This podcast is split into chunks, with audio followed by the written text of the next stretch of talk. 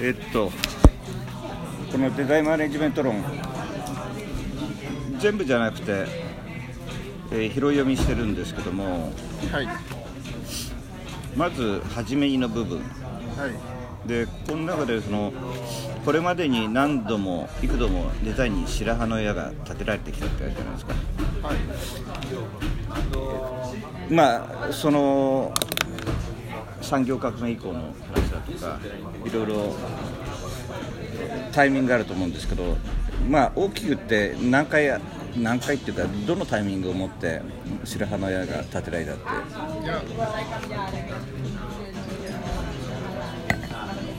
まあこう書いた意図としては、ええ、まあ別にまず今だけじゃないっていうことを強調したかったのと、え、回数っていうよりはあの常に、まあ、結局デザインって言葉に注目注目やデザインって言葉を使い始めた、てから、まあ、ビジネスと離れたことはそうないんじゃないかと思って。でまああのいきなり一言目でこの本の課題になるのもどうかとも思うんですが あのまあ、デザインマネジメント論なんでそれに注力ししたんですが反省としてはあのこれまでのいわゆるデザイン論がやってきたデザイン誌のような、なんていうのかな王道みたいなところを、やっぱり書ききれなかった、うん、やっぱりそこを無視してるんじゃないかっていう批判があってしかるべきだとは思いながらも。王道ってどういうことですか？ここでこここで外したとこって。外したというかやっぱりその、まあ、産業革命以降って話であれば、うん、モリスがとか、うんまあ、それ以降につながるようなインダストリアルデザインの話とか、まあ、もうもうちょっと近代現代的な話もあると思うんですけどもいわゆるデザインシット名の付くようないわゆるデザインがドメインとして語ってきたようなところの歴史の話はにはあまり中身としては触れてないんですね。やっぱりでもそこを触れながらデザインマネジメントを捉えないと本質的なところが捉えられないんじゃないかと言われるとどうしようかなと思ってたんですあの少なくともそのまあ100年でも何年でもいいんだけどもデザインがいわばまあ白羽の矢が立てられた時代的なその特徴っていうのはあると思うんですよね。はい、でその特徴がいろいろな時代によって変わっていることと、えー、共通である場合と両方あると思うんですけど、その辺はどうですか？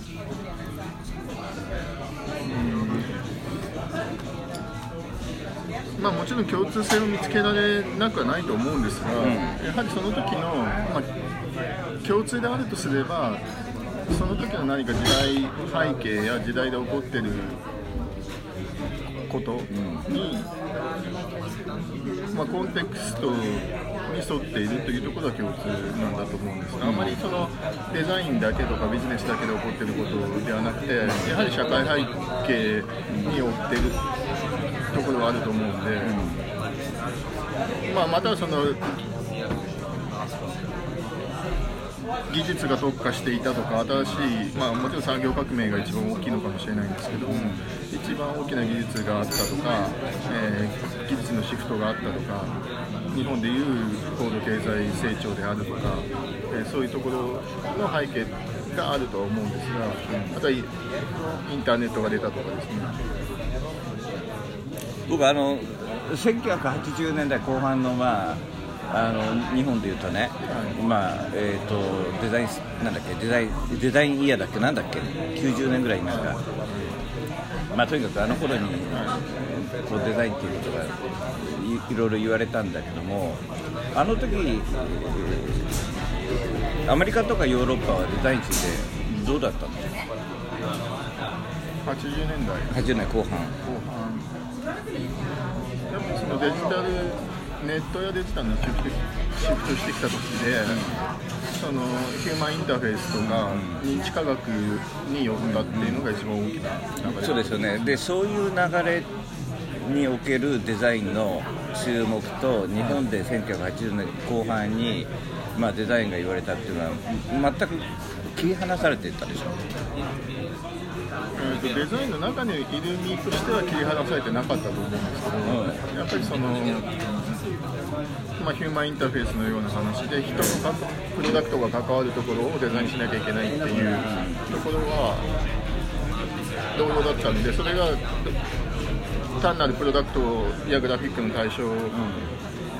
だったとしてもその流れっていうのはそんなに違うものではなかったと思うんですけど。入ってる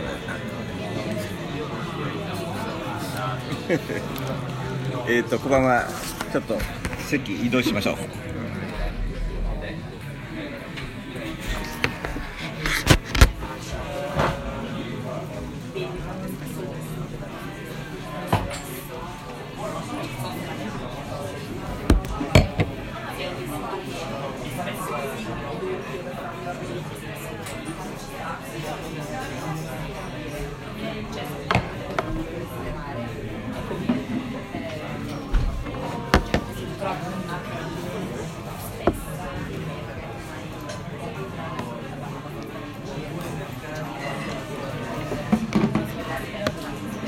まあいろいろとここの場所の音楽とか入ってるからいいでしょ、はい。それでえっ、と、だからもちろんデザイナーにとってはその対象が80年代変わりつつあったのははい。そうなんだけども、まあ、あの頃日本でそのコーポレートアイデンティティだとか、、はい。ろいろ盛んになってはです、まあ、僕その時、まあそのデザインの仕事をやってたわけじゃないんだけども、まあ、か会社のオフィス環境の中でコンピューターが入ってきていろいろとうーん職場環境が変わってきたのは確かだったんだけどその時にあの時に普通の人とかデザインの意味が変わってきたよねとか、そういうふうなことを話した記憶があんまりないんですよね。はい。まあ、意味が変わってきたよねっていうような話はなかったです、確かにねなんか総合とか統合的な捉え方になったよねっていう話はあったと思うんですよ、なるほどね。まあその辺がまあこの本の最初に書いてあってとか書いてなくてというか、はい。でまず冒頭のこの11のデザインマネジメント。はい。でこの中でまあ、えーデザインアティテュードを参照しながらこういう話が出てくると。でこのね章の中でこれ章なのかな？説か？一節まあ小でいいです。そうですか。章の中でうーんあこの小ってこれ 1, の1そうはそう説だか。はい。でこの中でうーんデザインマネジメントは2つのコンセプトを、まあ、含んでるというところがあって、はい。デザインプロセスのマネジメントとはい。デザインの考え方を用いた組織のマネジメントっていう2つがあったんですが、は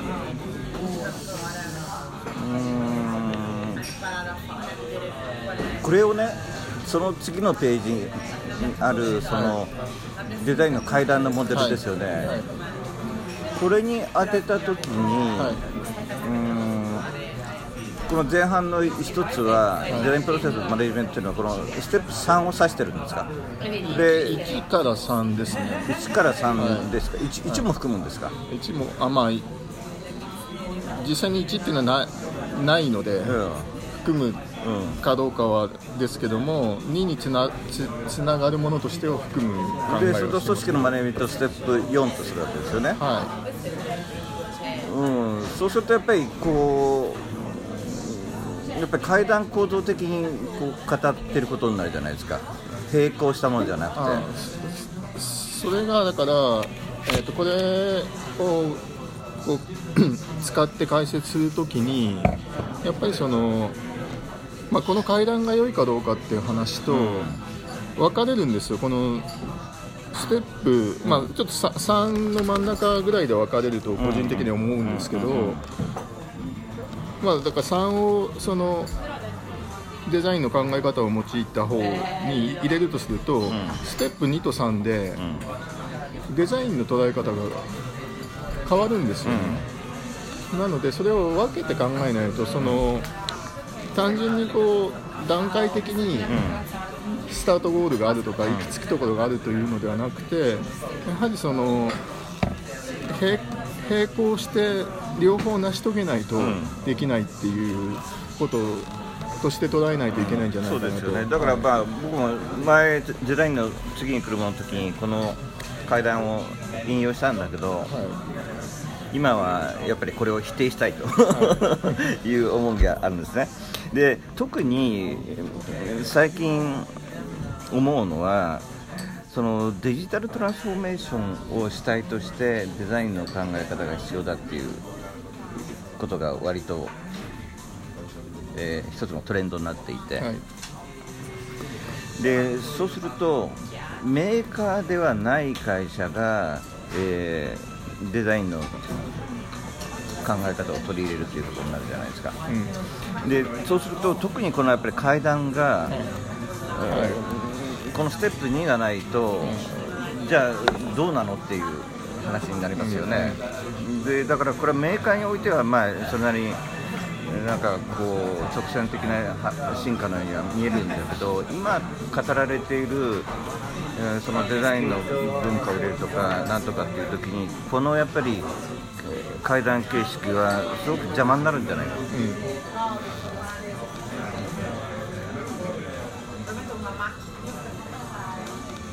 で例えばだからデジタルマーケティングであったりとか、まあ、デジタルのまあいろんな関係のいわば単純なものを作らない人たちに対してもし同じようなね、はい。図式を示すんだったらどういう図式がいいかということを、まあ八重樫さんの提案としてもらいたい あの確かにそうなんですけどそうした時に例えばその後の方に出てくるもので、まあ、最近よく出てくる図として、ダブルダイヤモンドがあると思います。えっ、ー、と28ページのあはいはい、うん、ありますね。デザインプロセスとアントレプレナシップという説なんですけども、こういう図で説明すると、うん、そのデメリットとして、うん、えー、いいわゆるデザインプロセスのマネジメントやその製品衣装としてのデザインってこのステップ2の部分が見えなくなるんですね、逆に。そうですね。で確かにその汎用性や今課題としているまた今の企業が課題としているところではこのダブルダイヤモンドのようなプロセスや戦略としてのデザインの道筋やステップを示すような図の方が使い勝手は良いのかもしれないんですけどもやっぱりそそこでさらに現代の反省として抜け落ちているデザインがそもそも持っている色や形やそれこそ安西さんいつもおっしゃるような神秘性の問題のところを、えー、意識するような部分っていうのが抜け落ちないことも必要なんじゃないかなとは思ってただまあ自分でこれどどの図が良いとか新しい図を提案するっていう趣旨は、まあ、この本の中にはないので、まあねうん、はい、いや僕このその例のリトアニアのルータのあのデザインライブラリの話、はい、であの中でそのデザインライブラリをとかああいうことをやってえデザイン学部のないエンジニアリングの大学においてえーというのはデザイン文化が定着することによってそれぞれの人たちがいわば自信を持てるようになったっていう。でその時の彼らの活動の中でそのデザインライブライブラリーっていうのは、まあ、そのデザインの本があって、はい。でいわゆるそのデザインらしさを感じる、えーまあ、それなりのセンスある空間があって、はでそこにやっぱりセンスあるデザインのものがあって、はい。プロトタイプがあって、でそういったことを作った人たちの話を聞くとか、いうふうな経験があってそのデデザインっていうのが、こう分かってきた、そういう話をしてるじゃないですか。だからそうするとこのデザインの階段にあるようなこのタンジブルなもののデザインのプロセスに対してデジタル関係のいやメーカーではない会社においてもここを入れないと、えーいけないんじゃないかっていう話になってきますよね。はでそれはでもえーいわば教育的なところですよね、あの仕事のプロセスじゃないですよね、い、そうです、はそうすると、まあ、そういった実態に合わせた、もちろん今、ここでえーチャートとかが言うことが必要なわけじゃないんだけども、その辺の要望に応えたような、えーまあ、説明が、はなんかあるといいなとは思ったんいですよね。はいで特に、えーまあ、これデザインを知らない人たちとかなんとかいう読んで僕はこれやっぱ分かんないなと思ったんですよ、はい で特にやっぱりデザインの経験がなくてそれでデジタルが関係の会社にいた人たちが読んで分かるここまずここの施設に対してね、何な何なのかなってことはずいぶん考えたんですよね。そのルーターの話も含めて、はい。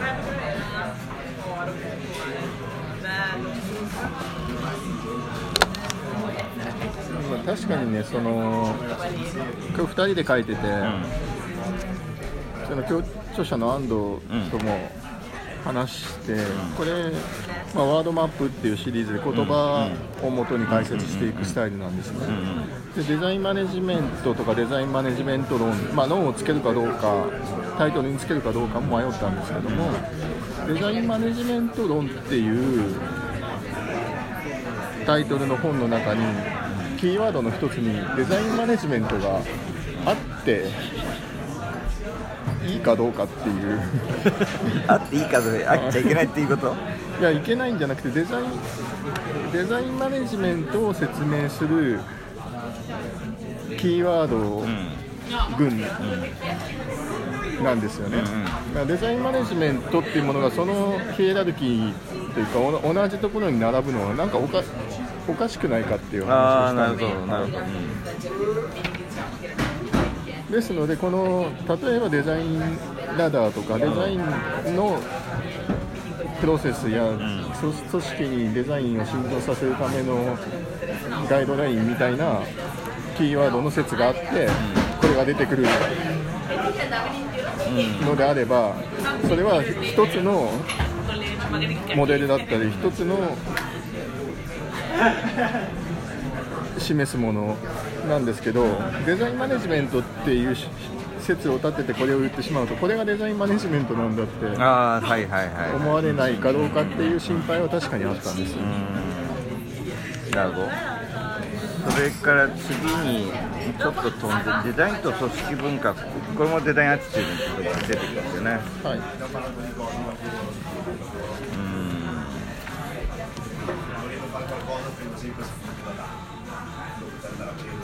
これどうなのかな？そのこの辺の説明って不確実性曖昧性を受け入れるとか、はい。深い共感に従うとか、はい。五感をフルに活用するとか、遊び心を持って物事に気をつくとか、複雑性から新たな意味この辺りってまあ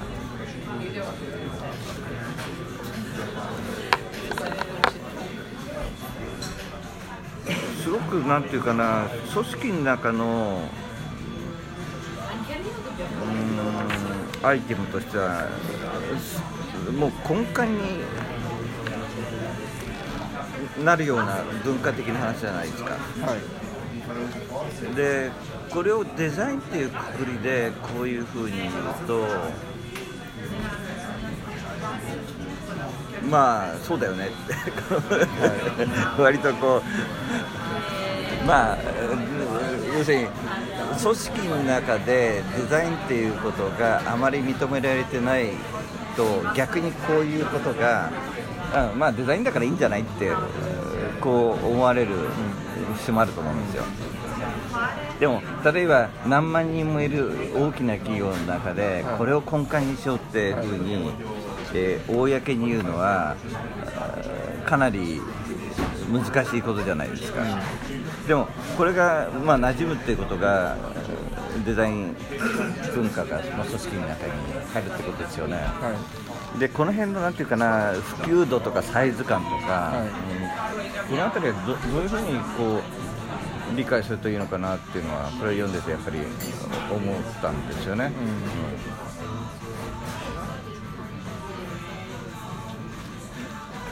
まあこれもともとデザインアティテュードと言われるものは、やっぱり対比の話で、いわゆるディシジョンアティテュードっていう、まあ、日本語でマネジメント態度って、今、私たち言ってるんですけども、やっぱり従来の管理型のマネジメントのアティテュードと、対比するものとしてのデザインアティテュードデザイン態度という捉え方なので、あの組織デザイン、えーデザイン系、えーいやまあ、デデザイン思考思考っていうのはオリエンテーションの方ですね。デザイン思考型組織になるために100%これになれならないといけないっていう話ではないと思うんです。ね、まあ、と当然組織や企業であるためにはマネジメントをしていかなきゃいけない部分があるので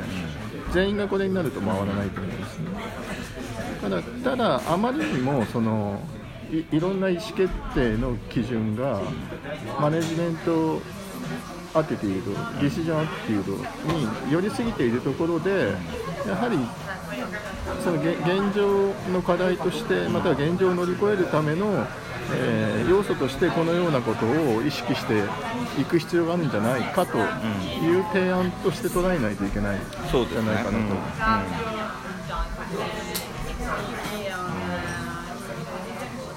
まあ、あとこんな組織自体の独持つ独特の文化と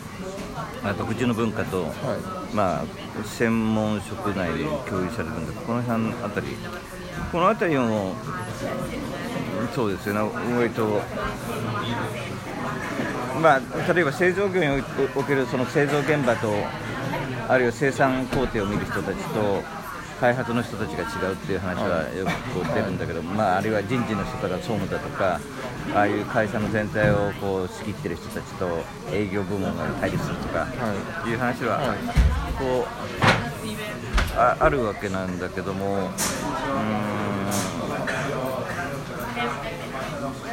だからそれぞれ違う文化の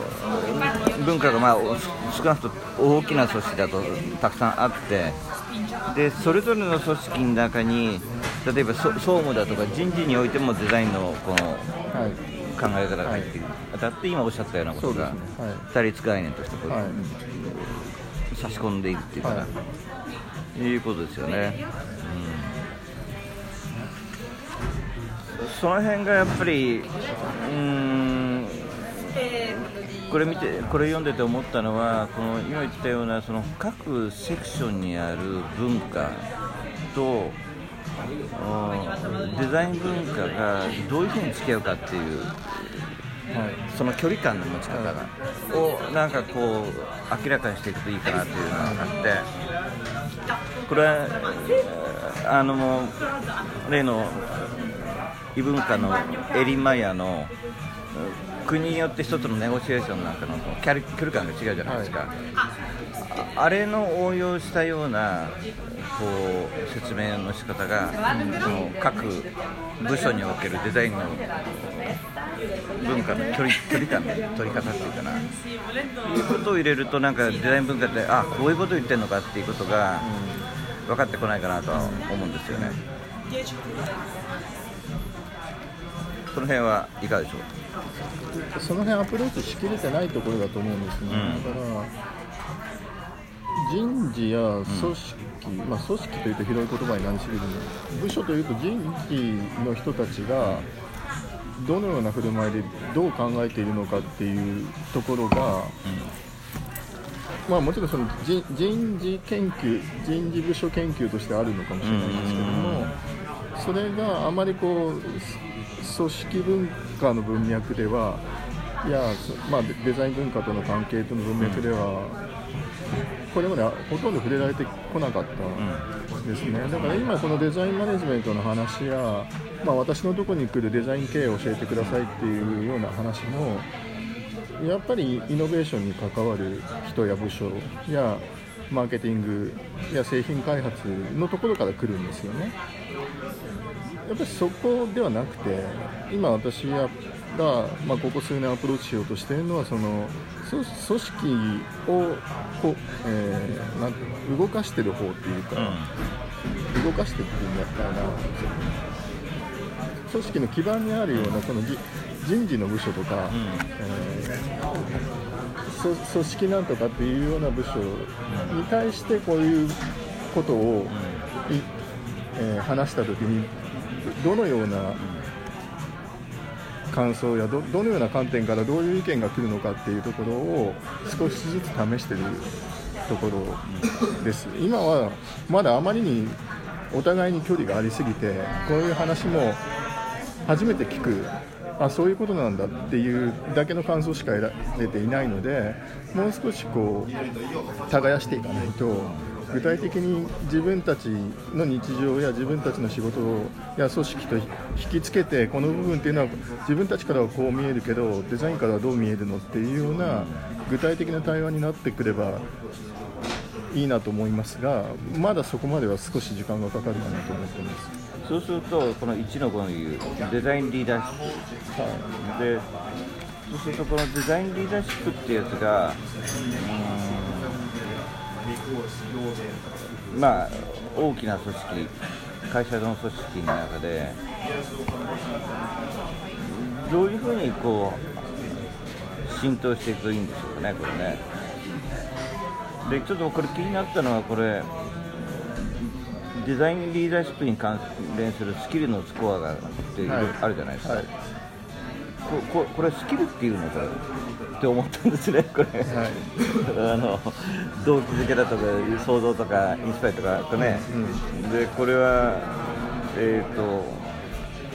この論文書いた著者の、はい。あれなんだけどだろうけどこの人たちがスキルって呼んでんだなと、はい。でこのスキルって呼ぶのかここが違和感があったんだけど、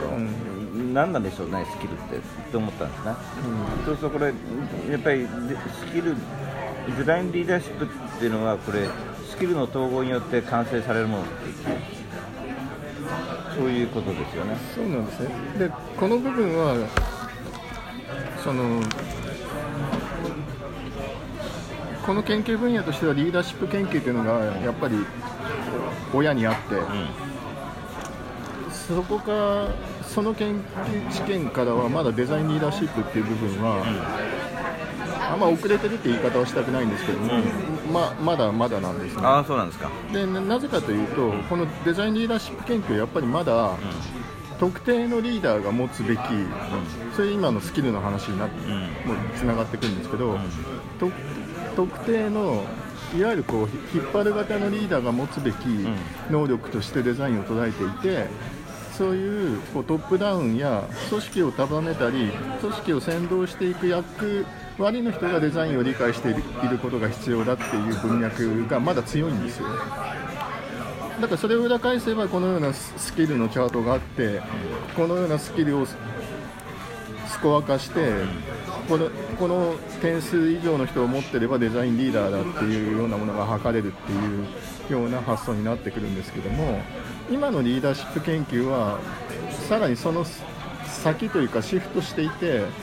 リーダーシップっていうのは特別な権威を持ったリーダーが持つべきものではなくてそれぞれの立場やそれぞれの、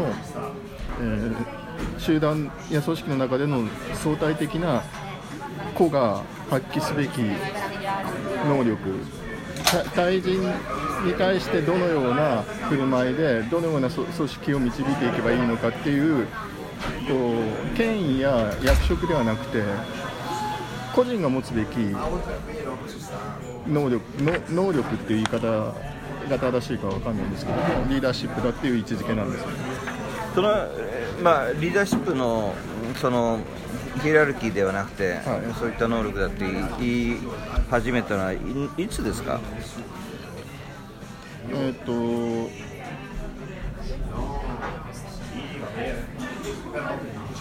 2000年代、ね、この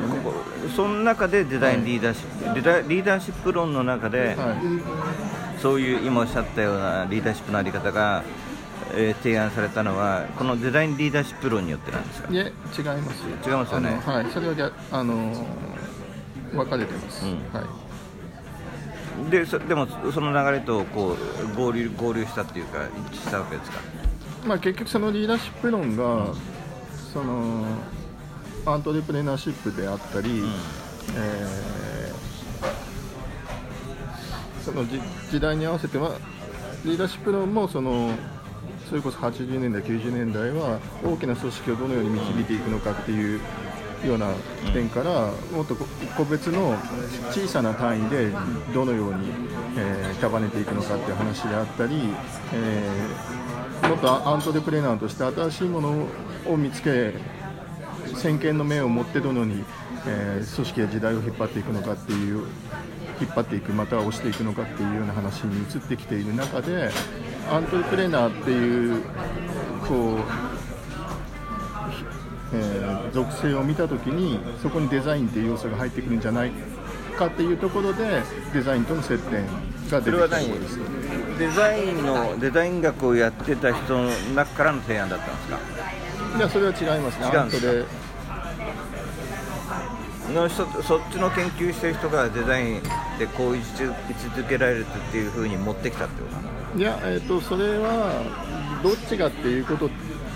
がはっきり分かるわけではないんですけども、うん、ある種そのアントレプレナーシップ研究などで言われていること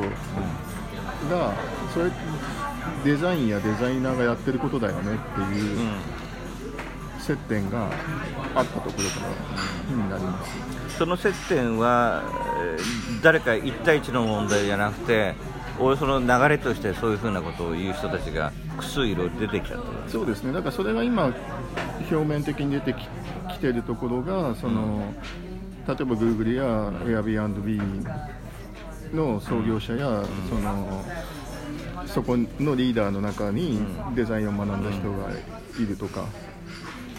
そういうところで表面化してきてるんですけども、うん、だそれはだからまあ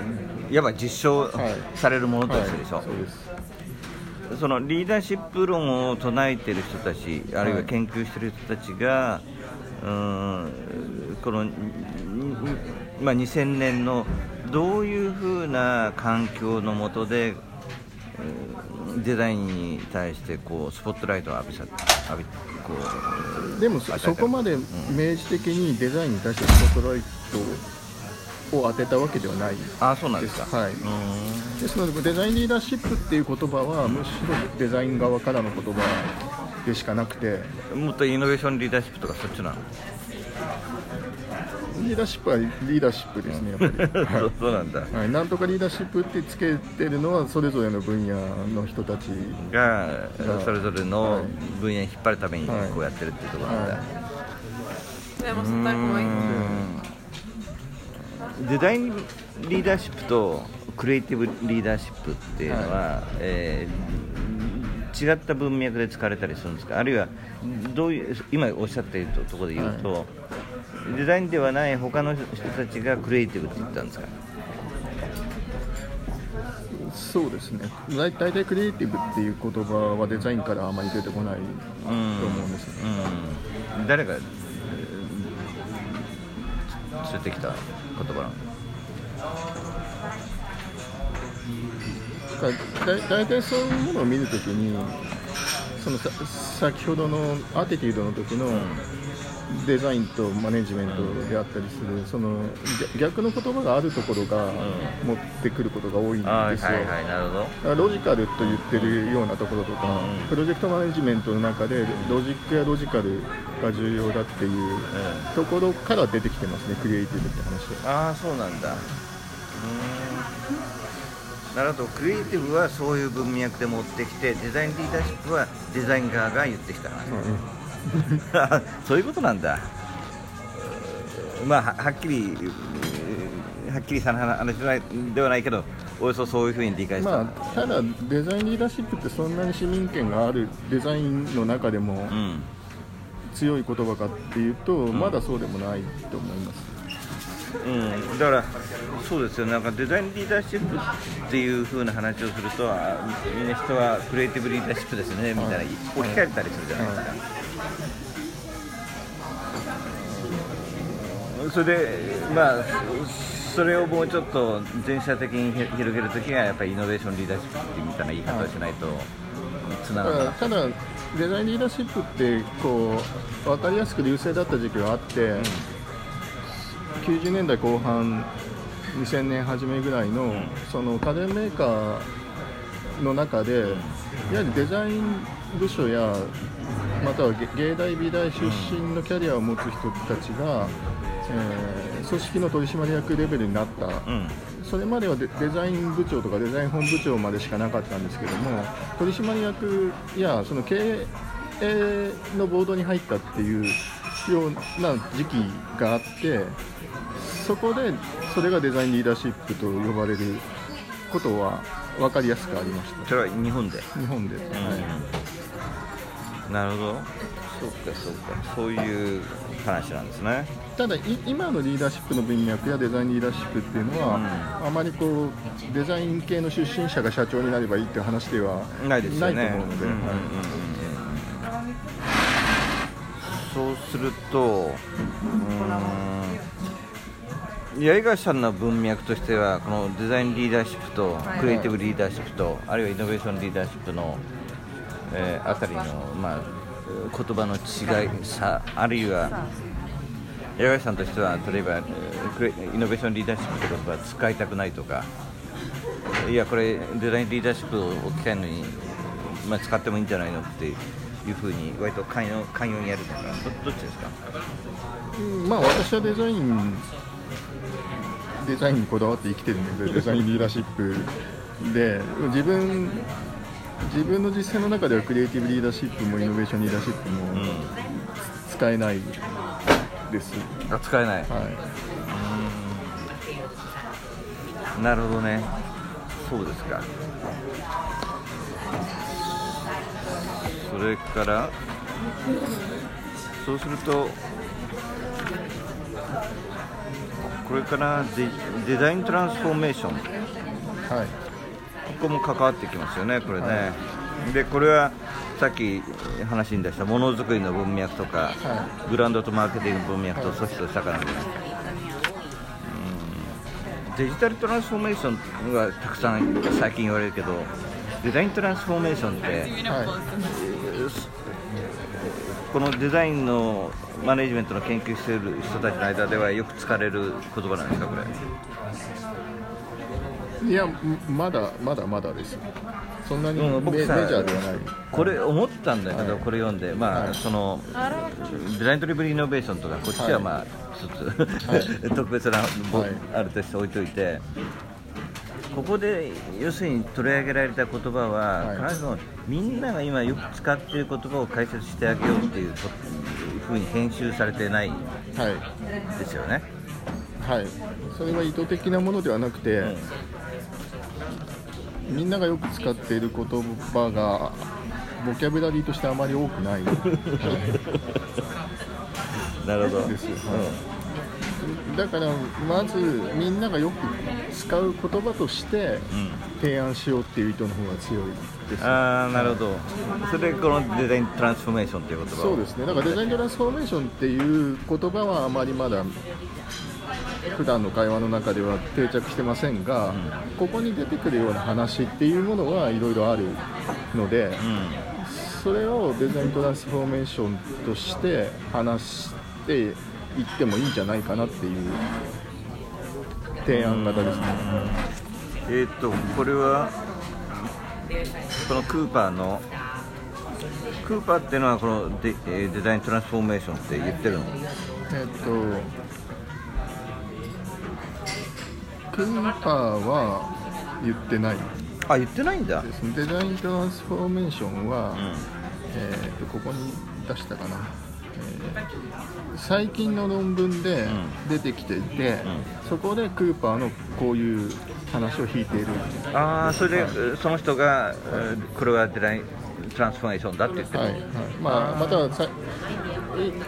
現代っていうか今今起こっていることの分析をしていて、うん。そのクーパーが言ってることをもとにこのような概念化をしているっていう方が強いですね。ああそういうことなんですか。クーパー自体も言ってたりするかもしれないんで濁しておきます。うーん。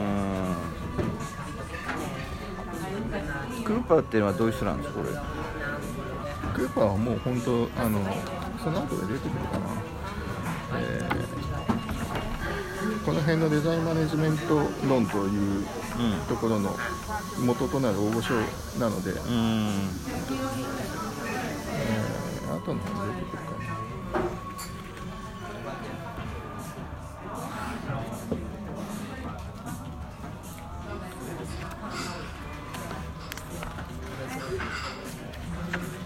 じゃあそうすると僕は意外だったのはこのデザインアティテュードっていう言葉をこの本の一番最後に置いたはい。その意意図をまず知りたいですね。これ、えーいろんなところに関わってくる重要な言葉じゃないですか。はい。それをこの5の章の中でも一番最後持ってきてますよね。はいこれでなんかこう幕をこうってな ななんでこれ一番最後なんですかこれ？えーっとまあつ最後に意図があるとすればその私たちがまとめているものなので、うん。少し自分たちの独自性や主張を出すっていう意図は確かに最後にうんあるんですでよ、で最後持ってきた理由は何ですか？でもう一つはこのこの章ですね 5, 5章がうん。デザインの思想態度文化っていううん。まとめ方にしたんです、はいはいはい。で大体他のこれまでの本って、デザインの思想文化なんですよ。あの小タイトルとか何かまとめるときに、でそこをこうデザイン一般やデザインのを言うときに、うん。デザインの思想文化だけじゃなくて態度っていう言葉を入れたかったんですね。ああはいなるほど。これ思想と態度と文化この順序がちょっとまた意味深だよねこれ。うん、これはねそこまで深く考えてないんですけどね。だってうん、うん、そうか文化の上に態度が来るかって感じで。なんですが、まあ、ちょっと思想と態度の順番や大きさやヒエラルキーは悩むとこなんですけども、大体こうお大きさで並べたつもりはあります、だからあ重要性という意味で？重要性というかこ個人から社社会的というか集集団っていうような軸かなと。えそうすると思想と態度とでは思想の方が最初に来るわけ？思想の方がひ人に近い人に近いというかん。人の頭の中で起こっていること。で態度っていうのはよより身体的ああそれが表面的に出てきた出てきた、はいうんなるほど、で文化っていうのは社社会的うん。なことかなっていう。そうすると一番最後はデザインのなんかこう思想に関わる問題じゃないの？いやそうなんですけど、うん。デザインアティテュードが今わ私たち私たちっていうのはこの筆者らの、うん。えーが主張できる分野なので、ん。そこを目立たせたかっただけです。あ最後に置いたのは、はい。はい。そうするとやっぱりかなり思い入れが強いんでしょ？でこれあ安藤さん、はいデザインアティチュードで論文書いたんだそうですね。はい、そうですよね、はい、だから一番最後持ってきたのか。そうですね。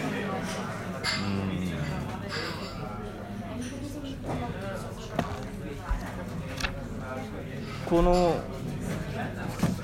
デザイナーはデザイン実践を通して徐々にプロフェッショナルとしての態度を育んでいくってはい、この文章結構引っかかったんですけどはい。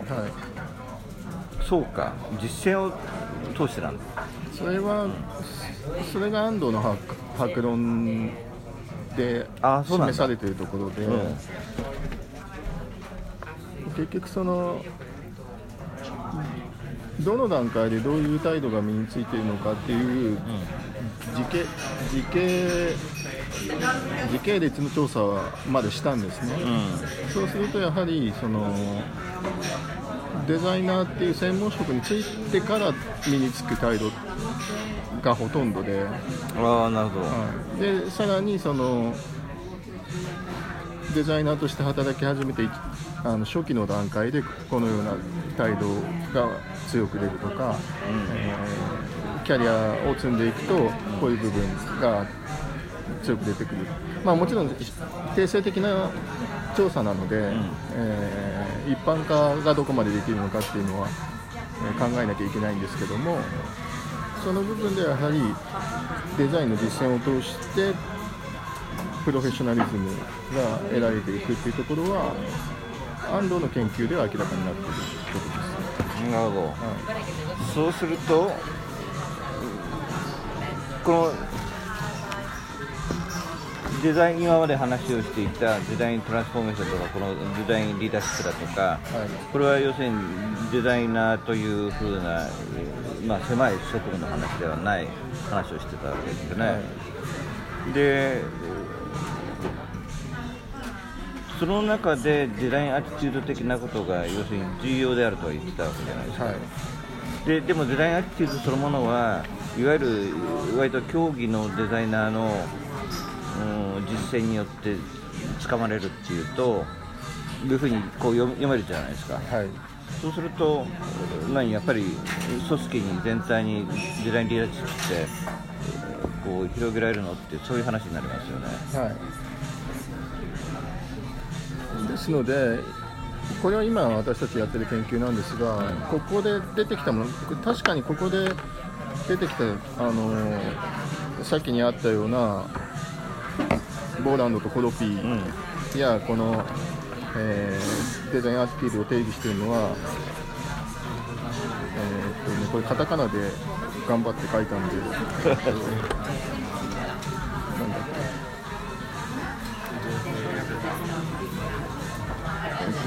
よよ。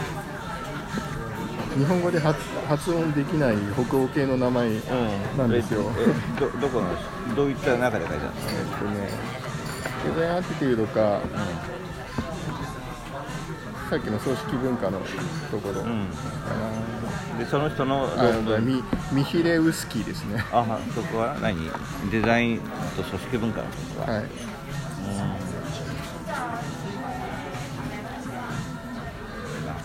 で、まあ、彼らが言って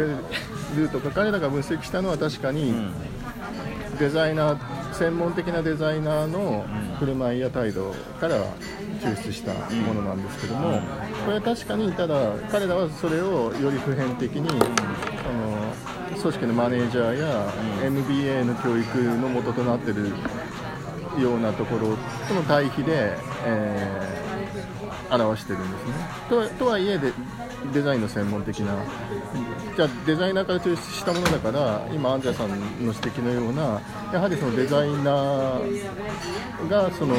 より経験の中で持つものであれば、一般的な職能では持てないんじゃないかっていうことに対して、今私たちが研究調査しようとしているのは、このデザインアティテュードの概念をもう少し指標化して、一体何がこうこういう概念を構成しているのかっていうことを作ってそのその質問項目で、えーいろんな部署ので働いている人たちいわゆるデザインデザイナーとに自分自覚してない人たちに対して、その質問調査をしたときにどういう結果が出るのか、あの組織の中で普通に働いていても発揮できているデザインアティードの要素っていうのがあるんじゃないかっていうところをも仮説として持っていて、えーそのような凸凹が現れてくると、えーどの部分がそのデザイナーとして経験しないとできないところでもしかしたらそうじゃないことがあってそれはいろいろなこの普段の業務の中やまた別の経験の中から出てくることでよりそれは普遍的に、えー組織の中でそこを開発や伸ばしていけば、えーデザイナーじゃない人たちが発揮できるデザイン態度っていうのが明確になるんじゃないかっていうことを考えてるところです。うん、そうすると、まあ、そのそこでこう出てくる、まあ、抽出されるっていうのかな、アティテュードっていうのは、必ずしもなん。かデザインアティテュードって呼ばない方がいいものかもしれないですよね。そうなん。ですねただそれが例えばデザイン経営やうん。デザイン主導デザイン思考型組織を客観的に測る際の指標にはなりうるかなと思うん。ですうん。今はその例えばデザイン賞の獲得数であったり社内で雇っているデザイナーの数だったり特許を取った数だったりそのようなものを並べてデデザインに強い企業っていうものの評価をしてるんですけどもそうじゃないこう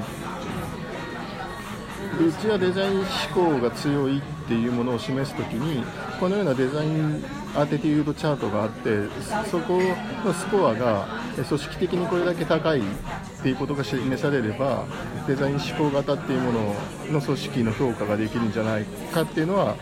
まあ、まだ仮説ないやちょっと中身が甘いので言い切れないんですけどもそういう野望はあります。この中に書いてある新たなせ選択肢を作ることには関与できないという点。はい。で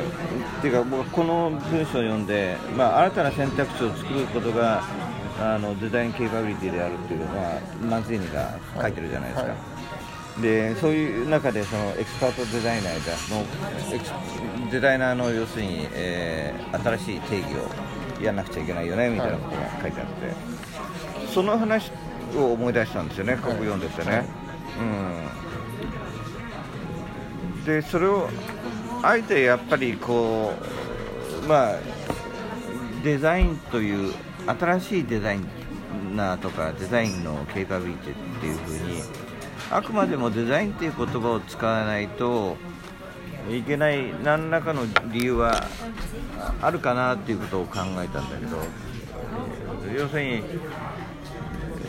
まあ、最近のねアートの話でアートマネジメントってアーティストマネジメントとかアートマネジメントって言った場合は普通アート作品を扱う人の話で、こういうふうな、まあ、経営学と密接な関係のあるにある話じゃないじゃないですか。でそこでまあ、ね、デザインの方が圧倒的にこういう経営とのまあ、ノウハウがとか蓄積がたくさんあって。だからこそこの新しい non-expert のと言いながらエキスパートに近いようなデザイナーの話をこうデザインということをカテゴリーの中でやっぱり言った方がいいっていう強いなんか意思があるっていうことですよね、うん。はい。あるいは意思を感じる。はいでその意思がうーんまあ、うんまあ、デザインの研究者としてはいいしはい。あれなんだけど広い意味で見たときに、まあ、経営とか全般的な、い。まあ、これは経営っていうのは会社企業の経営だけじゃなくてそれがコミュニティの経営だとかいうことになるんだけども、ええーいう場合においてもやっぱりデザインというところから出てる体系でものを語ることがいかに、えー有効であるかというふうな問いかけが常にこう必要ですよね。はでそのあたりはやっぱり八重樫さんとしては、まあ、デザインマネジメントの研究家としてい、はいろいろと思いが強いんでしょうね。まあもちろんそうですしで確かにそのここで出てきた要素やちよりこう具体化されてきたものをデザインのデザインの中の言葉で言わなくてもいいんじゃないかとかデザインと言わなくていいんじゃないかっていうのは確かにこれまでも思ってきたしまあ、これまで思ってきたんですけどもじゃあ他の言葉で何か説明できるかというとあの適当なものがないことが多いんですよ、やっぱりそうなんだ。はい、経営学の他のうんいろんな言葉にないんですか？そのどんどんけ削っていって小さくしていけば類似概念は当然あるんですけどもやはり何か違う。うんっていうところであそれはデデデザインから出てきていてデザインのコンテクストを持った概念としてはやはりデザインとして語らないといけないいけないんじゃないいけないっていうのは主張だな、えーデザインとして言わないと説明できない。うん、それだけデザイン周りにはいろんな充実したその実績と言葉がうん集まってると。うんまあそう言いたいですけどね。あえてそのそうじゃないとしたらそのデザイン以外での分野にそういう言葉が集まってるところっていうのはあるんですかね。いやもちろんそのデザインマネジメントっていうともちろん半分経営学として見るものなので、ん経営学の中のその戦略だったりイノベーション論の中で出てきているまた言われている概念っていうものがの中の言葉がそのデザインで言われていることと非常に近いっていうのはあります。だけどそこでじゃあそれでいいとなってしまうと経営学に吸収されてしまうのと当然それは経営学の文脈から出てきた言葉なのでそこに修練させてしまうと経経営学から見たものでしかなくなってしまうんですね。まあそれは類似概念や近似概念であってもう同じ言葉ではなくてデザインから見た時にその現象はこのような言葉やこのような概念として捉えられるっていうところを持っておくとデザインマネジメントになるんじゃないかと。思います。そうか。結構話しましたね。はい。でじゃあ最後にそ要するにそうするとデザインっていう言葉あるいはデザインっていうカテゴリーから発信しないと経営学に、えー吸収されると失われてしまう大きなものって何ですかね？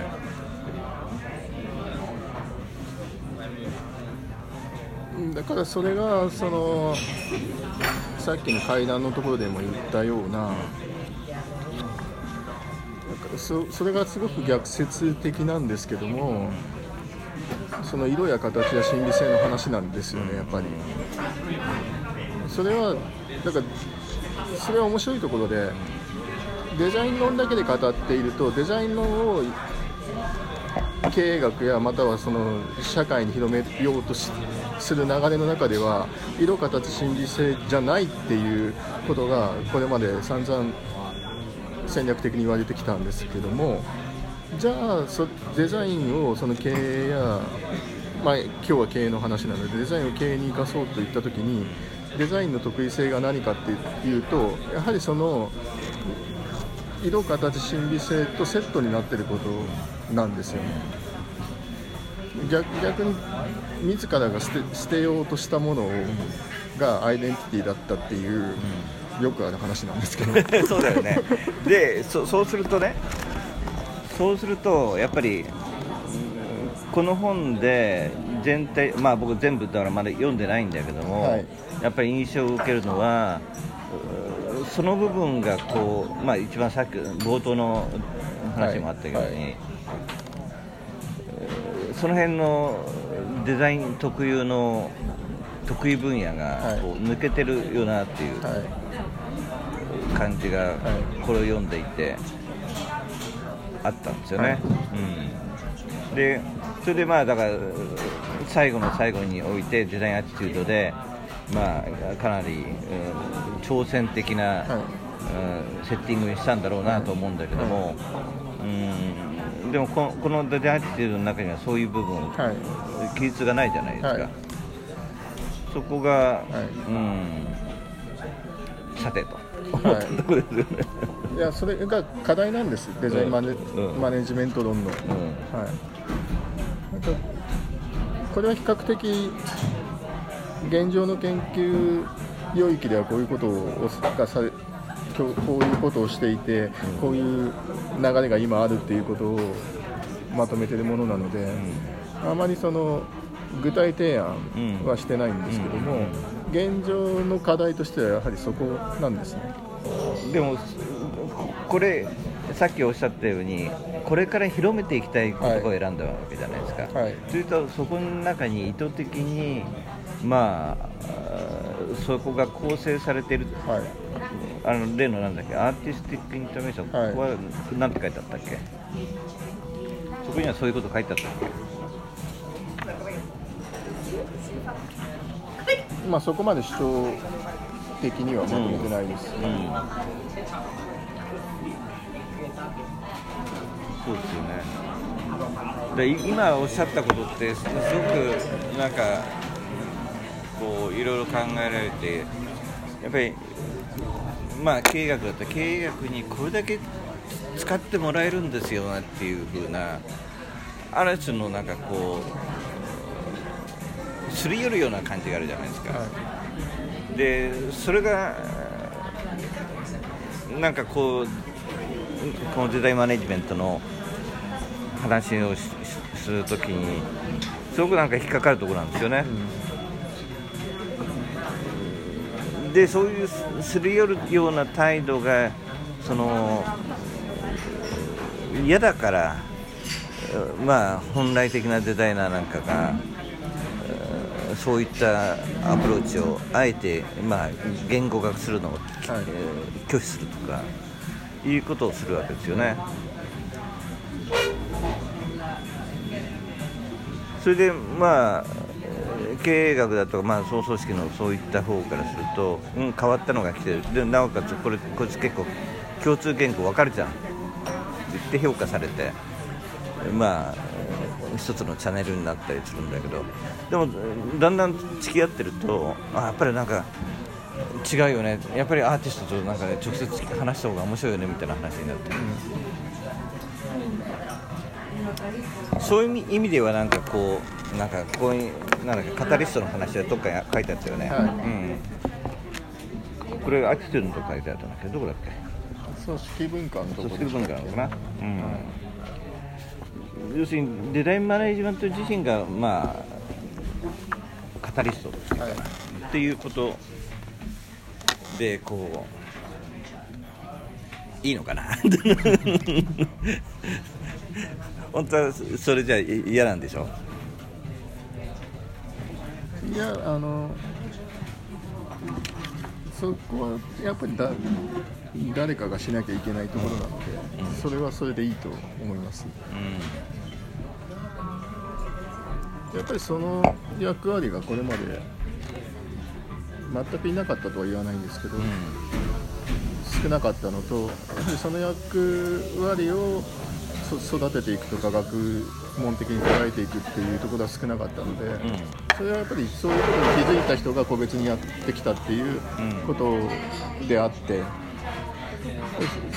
そういう役割を輩出したりそういう役割を捉えて理論化したりする分野があって良いと思うんですね。なるほど。そうですか。じゃあ次回はそうだな。戦略的デザインとかこの辺り。デザイン理論のどどっかを選んで聞いてみましょうかね。なんか順序でこうやっていくとつまんないし、はい。うん、まあそういうことでじゃあ1回目終わりです。はい。はい、ありがとうございます。どうも